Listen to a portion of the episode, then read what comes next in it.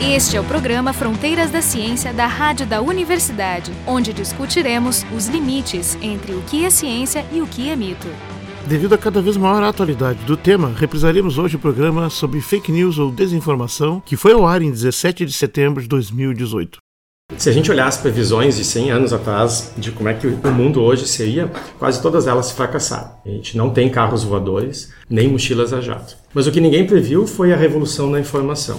Hoje a gente produz, troca, armazena e analisa dados numa velocidade e quantidade fenomenal. O que transformou então o nosso mundo foi a manipulação dessas informações. Por outro lado, também não tivemos né, o que há 50 anos era considerado o provável fim da humanidade, uma guerra nuclear de proporções globais. Mas temos uma enorme ameaça à civilização, como a conhecemos pelo menos, pairando sobre nós e que também não foi antecipada. Estamos sendo inundados por propaganda e informações fabricadas por indivíduos, corporações e até mesmo governos. Essas informações podem ser verificadas, mas isso demanda tempo e pensamento crítico, que não estão disponíveis em larga escala. Essas notícias falsas, as fake news, se propagam rapidamente e, quando acopladas a bem conhecidos mecanismos psicológicos, né, como viés de confirmação e dissonâncias cognitivas, podem ter efeitos devastadores sobre reputações de individuais, segurança de produtos e até mesmo em resultados de eleições. Por exemplo, no artigo que saiu esse ano na Science, alguns pesquisadores do MIT concluíram, depois de analisar mais de 100 mil histórias propagadas pelo Twitter de 2006 a 2017, que, nas palavras deles, falsidades difundem significativamente mais longe, mais rápido e mais amplamente que verdades, e que os efeitos foram mais fortes para falsas notícias políticas do que para falsas notícias sobre terrorismo, desastres naturais, ciência, lendas urbanas e finanças. Então, para falar sobre notícias falsas nesse momento propício, a nossa convidada é a Naira Hofmeister,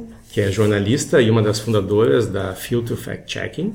E conversando com ela, eu, Jefferson Arenzon e o Marco de Arte, do Departamento de Física, e o Jorge Kilfeld, do Departamento de Biofísica, todos três da URGS. Nai, o que, que faz uma informação ser considerada uma notícia falsa, né? uma fake news? Como é que a gente distingue ela de um simples erro? É uma fraude, né? Tem Propositalmente uma... fabricada para enganar. Inclusive, em razão dessa definição, né, de que se trata de uma informação fabricada com o objetivo de enganar o público, é uma discussão que vem se dando nos últimos anos dentro da área do jornalismo e se convencionou que uma tentativa de não chamar mais de notícia falsa, porque uma notícia falsa é uma coisa que não existe, né? Uma notícia ela pressupõe algum nível de comprometimento com a verdade, né? Então, notícia falsa não seria mais o termo que dentro do jornalismo se utiliza, a gente utiliza desinformação, por exemplo. Como o termo acabou sendo popularizado, fake news, acaba sendo a forma mais comum de se referir a isso, mas tem vários níveis, né? Assim, esse seria o último grau, uma informação totalmente fabricada, né? Mas tem graus diferentes aí do dolo, né? Da intenção de provocar uma desinformação e como deve ter um contínuo também da falsidade, né? Porque se tu mistura com alguma componente real, verdadeira, fica mais fácil a aceitação. Então tu pode dosar a quantidade de mentira, né, ou aonde tu vai colocar a inverdade para ser mais efetivo. Isso é o que se chama meia-verdade. A meia-verdade é mais perigosa do que a mentira, que ela é persuasiva. Né? É mais fácil de, de, tu achar que ela faz sentido, né? Exatamente. Sim, exatamente. Mas é que sempre existiu, né? Não tem nenhuma novidade que notícias ou que informação que fosse passada para o público tivesse algum tipo de manipulação buscando algum tipo de reação, algum tipo de conformismo do público. O que diferencia hoje em dia é que antes os canais eles eram bem definidos, né? A gente sabia que vinha da igreja, o padre botava na porta alguma coisa, depois mais tarde veio dos jornais impressos, dos rádios. Hoje em dia ele vem de tudo quanto é lugar. Antigamente, a propagação dessas informações era de acordo com a velocidade do som. Tinha falando e ia se propagando. antes da imprensa, né? E hoje, basicamente, é a velocidade da luz. Então, é outra Sim, mas eu estou falando, por exemplo, do rádio. É claro que existia, então existia uma certa autoridade que te dizia, ah, esta informação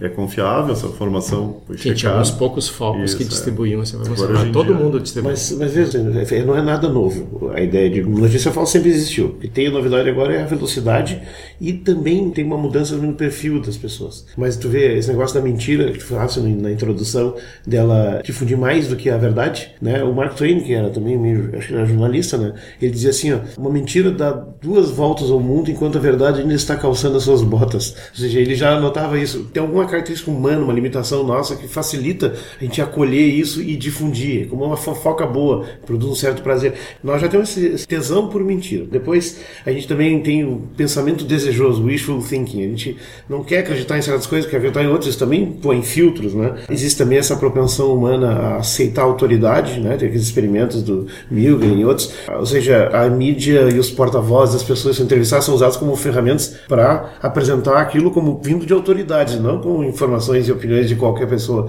E isso já quebra metade da resistência crítica ou cética, mesmo das pessoas preparadas.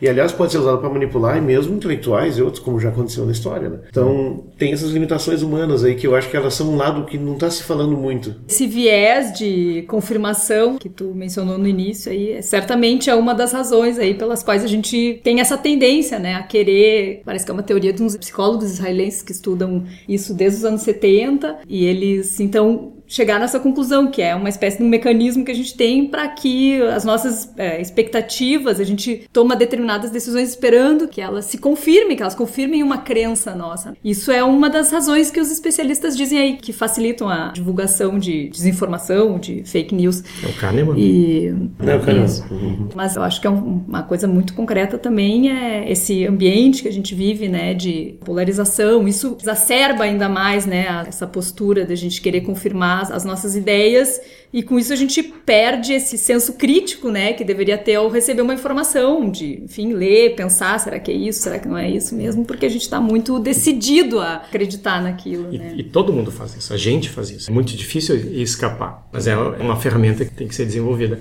Mas embora essas desinformações, essas fake news sejam antigas, um outro efeito que distingue elas hoje é que até pouco tempo, por causa da propagação lenta, os efeitos eram localizados, eram concentrados então, geralmente atingiam uma pessoa, a reputação de alguém. Hoje, essas desinformações podem afetar o resultado de uma eleição. A gente viu há pouco. Então, pode ser que, eh, embora ela sempre tenha existido, agora se fala nisso, agora virou um problema, por causa da escala. Exatamente, né? nesse caso aí, a eleição norte-americana, porque teve uma fábrica, literalmente uma fábrica de notícias, criada com um objetivo econômico, nesse caso, até os guri queriam ganhar dinheiro, né, na Macedônia lá, e inventaram um jeito de ganhar clique no site, e, e o jeito que eles acharam foi botar notícias É, como que é que acabaram favorecendo. Na é Rússia que- também, né? É, Não, e- não é só você. é. Todos os sites comerciais estão sujeitos a isso. Inclusive alguns jornais do século XIX. Sim, Teve um mas- jornal inglês que fez isso. Ele inventou uma notícia maluca lá para aumentar a venda.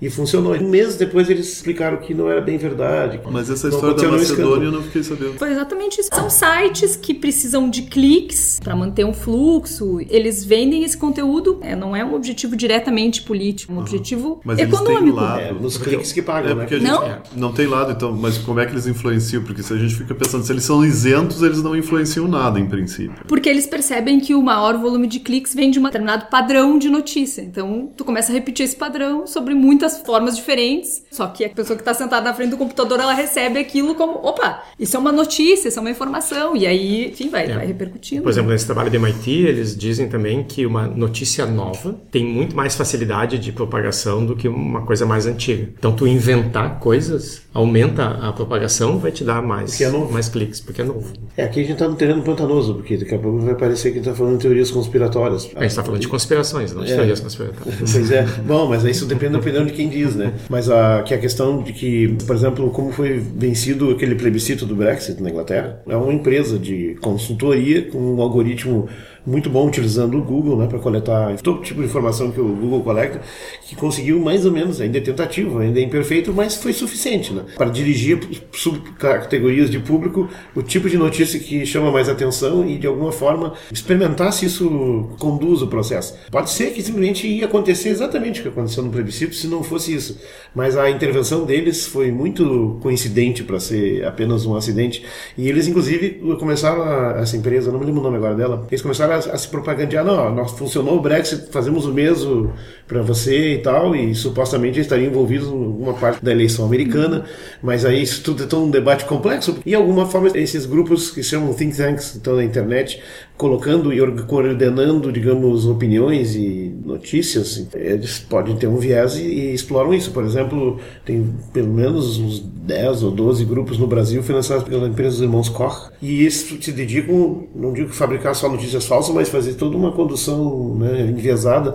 e com bastante influência, parece. Pelo menos desde 2013 a gente está aí sob ação disso. O problema é que a gente tem pouca informação ainda. A parte, as dificuldades que são de se defender disso, ainda pode ter uma coisa dirigida, pô, é complicado. Né? São, exatamente. Talvez seja o, o grande segredo para entender por que, que a coisa tomou essa proporção, né? Porque é isso, a gente está usando todo o tempo mecanismos aí online, redes sociais e tal, isso coleta dados da gente e os algoritmos fazem com que, desde que cheguem para a gente mensagens das pessoas com quem a gente se relaciona mais ou com o tipo de assuntos que a gente gosta mais de se relacionar, mas esses dados também são comercializados para grupos que podem exatamente Bolar campanhas para chegar num determinado público e aí, eventualmente, usar informação manipulada, mesmo que seja uma informação concreta, né? Acho que esse mecanismo todo aí para vender o uso de dados de privacidade do usuário para empresas poderem bolar suas campanhas, seja de vender, sei lá, orgânico ou, vender, entendeu? Qualquer outro negócio. É um negócio que é questionável, né? O mesmo marco legal da internet que foi aprovado no Brasil ainda não é perfeito para lidar com isso. Ainda é vaga a definição. Mas como é que a gente se defende disso? Obviamente é mais complexo do que simplesmente pegar e divulgar. Foi mentira, tá aqui a verdade. Bom, esse é um lado importante. Alguém que vai e verifique, cheque e desminta. Como é que no mundo jornalístico, como é que é visto esse problema? Que provavelmente é um, é um problema reconhecido. Como é que vocês saem dessa? O é. que vocês têm pensado? É um problemaço que se encontra encontra, né, nesse momento, com um processo bem longo que vem de, de muitos anos já, de perda de credibilidade da imprensa por erros, inclusive por erros editoriais, decisões editoriais. Hoje a gente tem um cenário no Brasil que é bastante mais amplo e, digamos, democrático, né? Tu tem já veículos nascidos na era digital que te oferecem visões diferentes, enfim, né? A ideia de ter um cenário midiático democrático, ela pressupõe uma diversidade grande de veículos com, enfim, enfoques uh, diferentes que o leitor possa ler uma notícia sobre um viés, sobre outro e tirar suas nem, conclusões, né? Nem todos com a mesma penetração, né? Não, mas hoje tu já tem opção, tu entendeu? Hoje tu já tem um, um, cenário muito mais diverso do que tu tinha, sei lá, 10 anos atrás, entendeu? É mas é, com, é, com é, agravante, assim, é opção dentro de que os que têm acesso à internet e sabem usá-la, que é uma minoria bastante restrita ainda. É, mas quem mas... lê jornal também é uma minoria, é, né? sempre foi. É, eu tenho um depoimento que, onde eu moro, eu consigo ver janelas, né? E as TVs estão cada vez maiores. Então vou ir. Então eu consigo ver, não importa a classe social, na hora do Jornal Nacional é isso que está sendo visto. E a minha impressão é que ainda, para algumas pessoas, para o leitor médio, o Jornal Nacional ainda é a notícia. O que ele lê na internet cara, pode ser sim ou pode ser não. Quando é sim. é que a credibilidade vai trocar? Quando é que tem, é... a pessoa vai começar a acreditar mais no que ele lê no computador do que ele vê na televisão? É, não sei quando isso vai acontecer, mas tem pesquisas, né? Esses, essas pesquisas Ibope, o Datafolha, não sei, tem uma pesquisa recente que mediu a credibilidade do jornalismo em diferentes plataformas, digamos, né? A de sites realmente é bem menor que de TV e de veículo impresso, por exemplo. Mas eu acho que a, a gente está aprendendo ali lidar com essa diversidade de fontes de informação, a gente, cidadão, né? Com possibilidades diferentes, porque é exatamente o que eu estava falando, né? Essa crise de credibilidade da imprensa vem de um modelo de mídia do Brasil, que é um modelo de imprensa tradicional, familiar, tem meia dúzia de famílias que controlam esses principais meios, né? Globo, Folha, Estadão, são famílias, né? E que restringiam o espectro de vozes que estavam autorizados a falar ali. Isso é uma coisa que já está dita, em alguns casos mais ou menos assumida, e que hoje esses mesmos veículos, eles se deram conta de que é um problema, que isso se, se choca e se junta com todo esse ambiente de manipulação digital que a gente vive, e é um problema para o jornalismo, porque o jornalismo como um todo está sendo atingido, né? É muito comum tu pedir é uma entrevista para uma pessoa, a pessoa se recusar, dizer não dou entrevista porque eu não acredito, não confio no jornalista, entendeu? Hum. Não... É, e não depende só do jornalista, depende do editor e o que vai acontecer depois. Pode dar uma entrevista ótima para um jornalista excelente e depois o cara passa a tesoura lá. Mas pelo menos quando tu tem um, um jornal nacional, uma empresa jornalística por trás, um editor, tu tem alguém que vai ser ou pode ser responsabilizado por aquela informação. A impressão que eu tenho é que hoje, mesmo tendo essa multiplicação de, de meios, de possibilidades de acessar a informação, as pessoas cada vez mais usam a mesma plataforma. Elas cada vez mais colhem as suas informações no Facebook e no WhatsApp. Que por um lado é bom, porque democratiza. É uma plataforma que todo mundo sabe usar, não precisa aprender como acessar o tal jornal ou procurar informação. Por outro lado, tira essa responsabilidade, né? Porque a produção da informação agora é fragmentada. Tu não sabe qual é a fonte, tu não sabe de onde vem. E tu não né? sabe nem qual é a hierarquia daquilo do ponto de vista global, porque aquela notícia ela aparece na tua timeline embaixo da foto do cachorrinho do teu vizinho. É. E não tem mais uma hierarquia de manchete, capa. E sequer no mesmo ambiente de notícia, né? Ela tá misturada com mais um monte de outras coisas, né? Isso confunde a nossa cabeça. É que é uma pena, porque a, a democratização que isso poderia trazer seria interessante. Tem todo o problema do algoritmo, que intensifica a fronteira da nossa bolha, né? Porque ele dá para todo mundo o que tu quer ouvir. Eu acho ótimo, eu vejo coisas muito interessantes no meu Facebook. O WhatsApp é um problema parecido, por exemplo, na Índia, no primeiro semestre desse ano, teve uma dúzia de assassinatos, de linchamentos por notícias espalhadas por WhatsApp. Né? Tanto que o governo teve que montar um programa, porque eram pessoas muito simples, que mal estavam aprendendo a usar. Então eles montaram um programa e iam pessoas para explicar como é que funcionava algumas foram linchadas. O pessoal não entendeu, achava que eles, eles também estavam envolvidos e estavam tentando salvar aquelas pessoas que foram, foram linchadas. O filtro fact-checking, a idealizadora dessa iniciativa é uma jornalista, a Thais Seibt, que está terminando seu doutorado. Era um estudo sobre fact-checking e desse estudo, então, nasceu a ideia de criar uma agência de fact-checking no Rio Grande do Sul que se debruçasse, então, sobre a campanha eleitoral ao governo do estado, que é o que a gente está fazendo nesse momento, né? E ela fez uma série de podcasts é, chamados Fake News para Dona Maria. É, são pessoas que até poucos anos atrás elas não tinham nem telefone em casa. E agora ela tem um celular, ela não sabe nem que o celular conecta no Google, que tu pode pesquisar no Google. Ela recebe informação exclusivamente por esses canais, né? Então, como que essa pessoa pode se defender? E, e, aí vocês tinham perguntado essa questão aí, como que o jornalismo tá reagindo a isso, né? E é uma coisa muito legal, eu acho, assim, é uma notícia boa verdadeira. Uhum.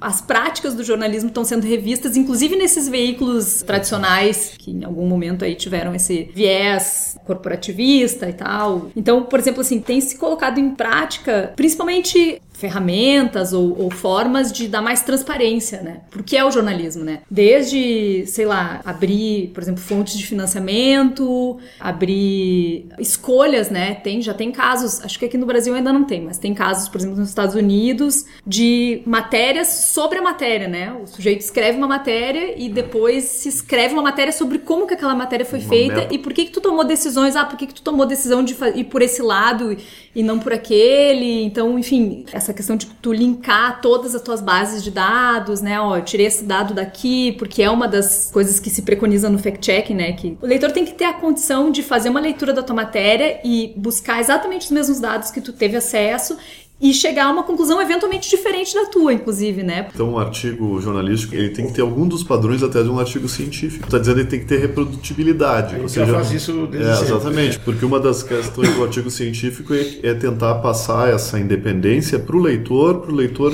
revisar aquilo que foi feito e decidir se ele chegou àquela conclusão ou não. Mas agora tem uma tendência também de que as revistas publiquem o parecer que foi dado sobre aquele artigo, né? Quais foram as críticas de um especialista que aquele artigo recebeu e aquilo vai junto para a pessoa que está lendo ter essa informação. Interessante porque tem uma convergência de métodos em áreas diferentes. O jornalismo está chegando também no padrão do livro policial, né? que o leitor tem que ter acesso a todas as informações que o detetive tem. Não pode esconder né, liberar no último Não capítulo tem... lá. E nos artigos científicos também se diz, ah, se tu tem algum conflito de interesse, por exemplo, tu pode receber um dinheiro de uma empresa petroquímica para fazer aquele trabalho, então tu tem que dizer não. Eu estou falando sobre os, os, hidrocarbonetos que estão dissolvidos em água, não sei o quê, mas eu trabalho com esse dinheiro. O jornalismo podia ter isso, né? Eu, uma coisa que eu adoraria por exemplo, num jornal impresso, é que em algum momento, uma página lá atrás, tivesse quem paga os grandes. Bom, tu tem os anunciantes, isso é, os anunciantes, mas não, às vezes não, não é claro ali. É, às vezes não é claro. Eu, então, eu queria que eles aparecessem no fim. Se os jornais fossem obrigados a fazer isso, eles acabavam. Porque pelo menos todos são comprometidos com algum, algum compromisso desse tipo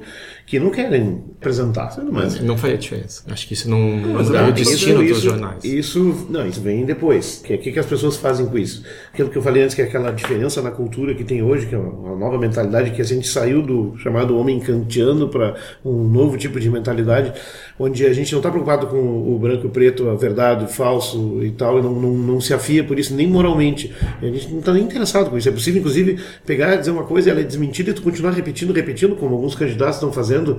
Já foi explicado múltiplas vezes que aquilo não é verdade, continua repetindo, repetindo e continua funcionando. Fica praticamente assim impossível de fazer, ou seja, tudo é mediado por emoções e não tem mais lugar para a razão. E isso é perfeito, né? Por que, que surgiu esse novo homem, digamos, puramente emocional e menos racional? Porque ele é perfeito como um elemento consumista, né? Para consumir, se tu não pensar e só usar tuas emoções, tu é um consumidor perfeito.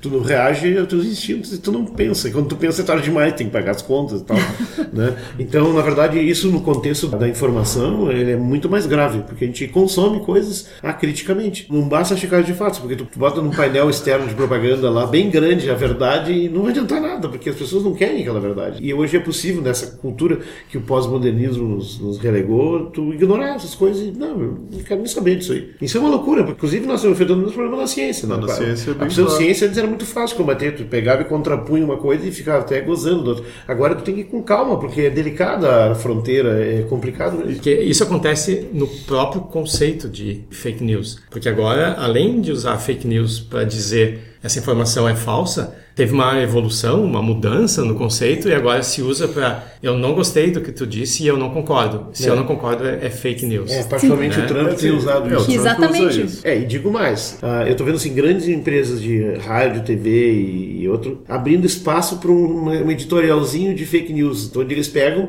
mas obviamente eles escolhem as fake news que eles querem desbravar e quais não, né? Então elas querem mostrar que estão preocupados e atentos a isso, que é uma forma indireta de dizer esta empresa não divulga fake news.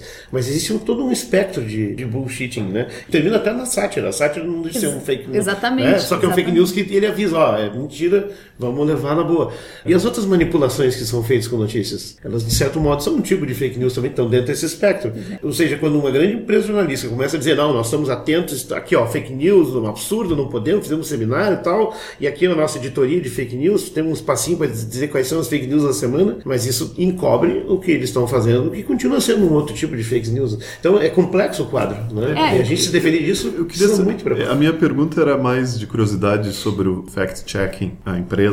Quem financia uma empresa de checagem de fatos? A quem interessa? Porque aparentemente eu diria sempre o contrário, que a manipulação é o que interessa do ponto de vista comercial. Eu quero manipular dizendo que meu produto é melhor, eu quero manipular dizendo que tem, tem uma crise, então vocês têm que comprar imóveis. Agora, quem interessa não ter a manipulação? É, no caso do filtro, a gente lançou uma campanha de financiamento coletivo, né? A gente apostou na, na contribuição e no reconhecimento do, do, cidadão mesmo, né? Já tinha tido experiências anteriores de financiamento de reportagens, não de uma iniciativa como essa, né?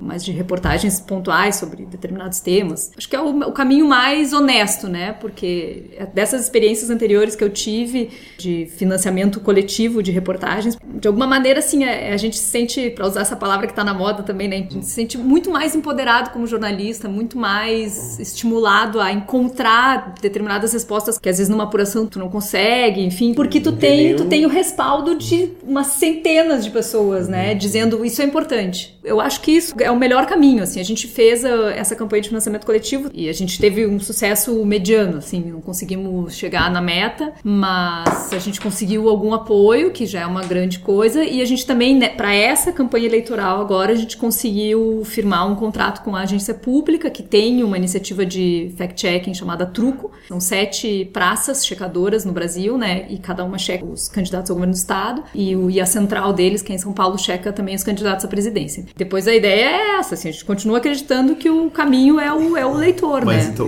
tem, tem outro problema que está aparecendo aqui, tu estava descrevendo, são, são agências voltadas a problemas específicos. Por exemplo, o fact-checking está trabalhando na, nas eleições do Estado. Mas o universo de, de assuntos para checar é imensamente é maior. Né? Então, na verdade, é quase uma tarefa impossível ah. existir um único órgão ou talvez uma família de órgãos dedicados a checar tudo. Por então, isso que tem que pulverizar as técnicas e fazer com que as não, pessoas desenvolvam o senso crítico. É que eu queria chegar. A única solução é realmente ensinar um ceticismo, treinar as pessoas para um ceticismo saudável, que implica uma mudança cultural, rigor. Até minha distopia favorita é que vai ter tanta informação que vai, quando a internet ficar muito rápida, que a gente vai até esquecer como que se escova os dentes. Mas já está se fazendo isso. E vai aparecer é. tanta coisa, não escovar os dentes são, é, é ruim para a saúde, vai aparecer 5 mil jeitos diferentes. Mas, mas, a verdade é essa, a velocidade das mentiras, das distorções, ela excede a capacidade de checagem de fatos, ela é derrotada pelo qual, E qualquer teoria estatística explica que mentiras são muito mais... E além disso, além são muito mais frequentes do que verdades. Com a internet, a questão da velocidade, ela acaba superando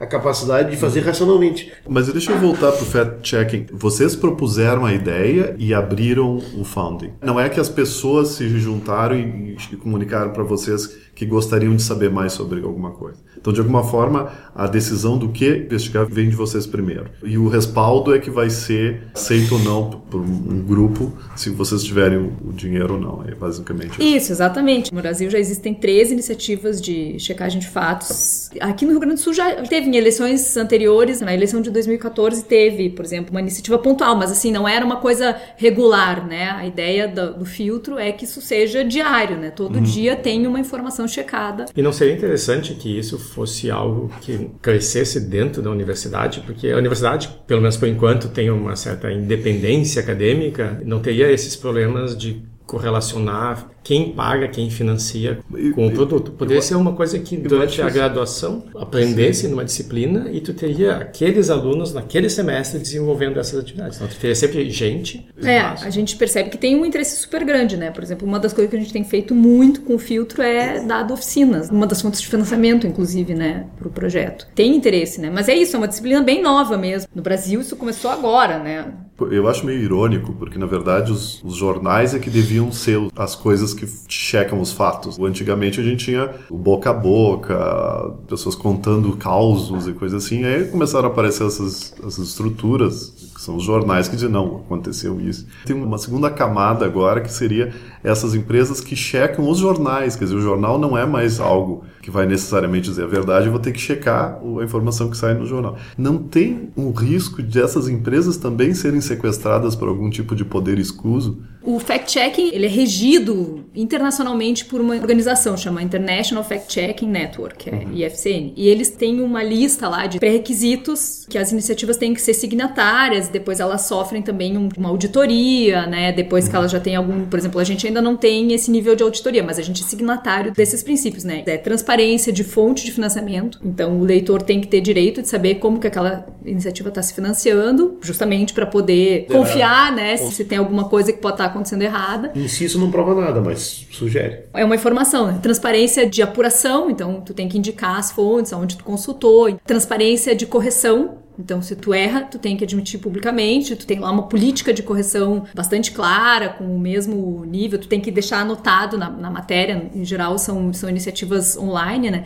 Tu tem que deixar anotado, registrado, ó, essa matéria foi alterada, tal hora, tal dia, com essa informação aqui, estava errado, enfim. Não pode fazer o que tu faz hoje em dia, bota a matéria de capa três dias seguidos e depois o, o disclaimer, o erro, bota num canto da página dali uma semana, mas não data, pode mais fazer. Mas a data é a hora em si. Não, mas ele tá falando, ele tá falando do jornal impresso. Um jornal impresso, às vezes. Ele, não, tem. É. não, às vezes, ele, três ou quatro dias ele fala, Fulano roubou. Aí depois, não, ele não roubou, mas aí essa informação que ele não roubou está escondida no meio do jornal. É. Então, Além do que o tempo que passou já fez o estrago. É, então, isso aí exige que a correção seja mostrada com o mesmo nível de exposição que foi a reportagem. Exatamente, que, que tenha essa intenção de fazer isso, né? Que isso seja feito. A gente sabe que, por exemplo, quando se trata de uma denúncia, a denúncia ela anda muito mais do que a eventual correção, né? É, Mesmo que tu ponha hierarquicamente no mesmo nível, a gente sabe que tem esse problema. Né? Mas isso são os pressupostos que essa International Fact-Checking Network define, né? Então, em tese, isso, dizer, tu tem que ter essa transparência mesmo. E o que é legal, assim, que eu acho que o fact-checking traz como grande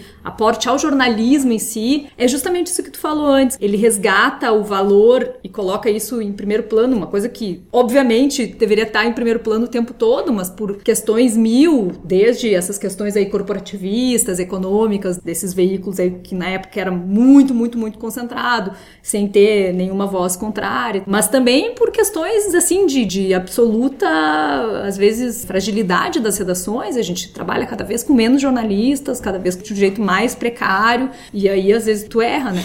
Ou tu não consegue, por exemplo, ir verificar uma informação, né? E o que o fact-checking traz de grande aporte é isso, ele coloca em primeiro lugar essa verificação. Provavelmente nem o fact-checking vai conseguir verificar tudo. É, é interessante que a maneira como essas notícias se espalham, elas lembram uma epidemia zumbi. Na mitologia do, dos filmes zumbis, o zumbi pode transmitir o seu caráter de zumbi para quem ele, ele morde, mas as pessoas podem reagir e eliminar o zumbi. Mas a propagação de opiniões, propagação de notícias é muito parecida. A pessoa que está transmitindo uma opinião, essa opinião pode passar para quem ela tem contato, mas por meio de pensamento crítico, de ceticismo, essa pessoa pode ser demovida. Funciona como uma vacina.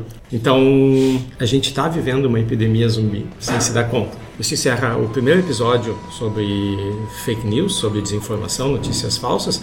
Hoje a gente teve a Nair Hofmeister e conversando com ela, o pessoal aqui do programa, eu, Jefferson Rezon, o Marco de Arte e o Jorge Kilford. O programa Fronteiras da Ciência é um projeto do Instituto de Física da URGS.